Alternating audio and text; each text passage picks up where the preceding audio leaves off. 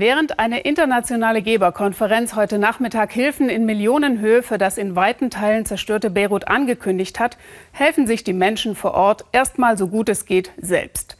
Wie immer bei solchen Katastrophen gibt es ja auch Lichtblicke. Menschen, die in der Extremsituation einfach das Richtige tun. Ramin Sina hat eine solche Frau getroffen.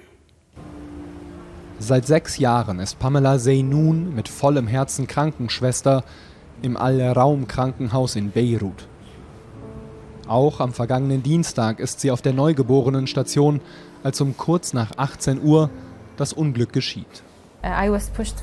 Ich bin wegen der Explosion einmal quer durch den Raum geflogen, kurz habe ich die Orientierung verloren. Als sie wieder zu sich kommt, ist alles kaputt, doch sie schaltet schnell, zieht drei herumliegende Babys aus den Trümmern heraus.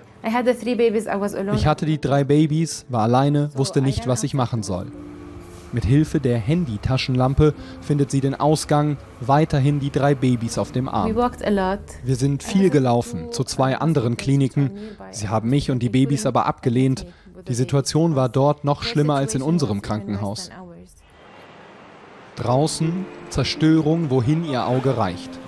Schließlich findet Pamela Seynoun ein Krankenhaus, in dem sie die Kinder in Sicherheit bringen kann.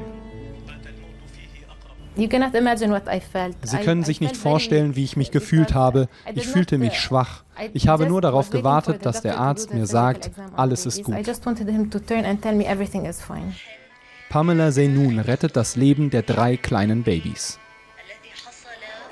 Auch hier retten sie immer wieder Leben. Feuerwehreinheit in La Quarantine in Beirut. 33 Männer arbeiteten hier und eine Frau, Sahar Fares. Sie und neun ihrer Kollegen rückten aus, um das erste Feuer zu löschen, das sich am Dienstag entzündete. Mit aller Kraft versuchten sie in das Lagerhaus reinzukommen, wo das hochexplosive Ammoniumnitrat lagerte.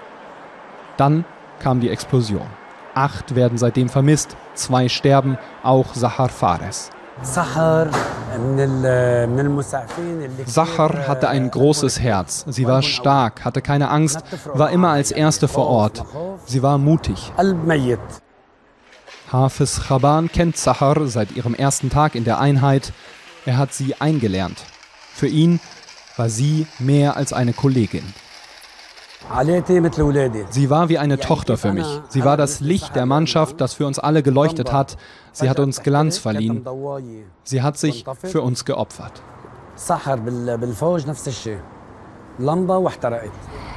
Aufopfern für Libanesinnen und Libanesen.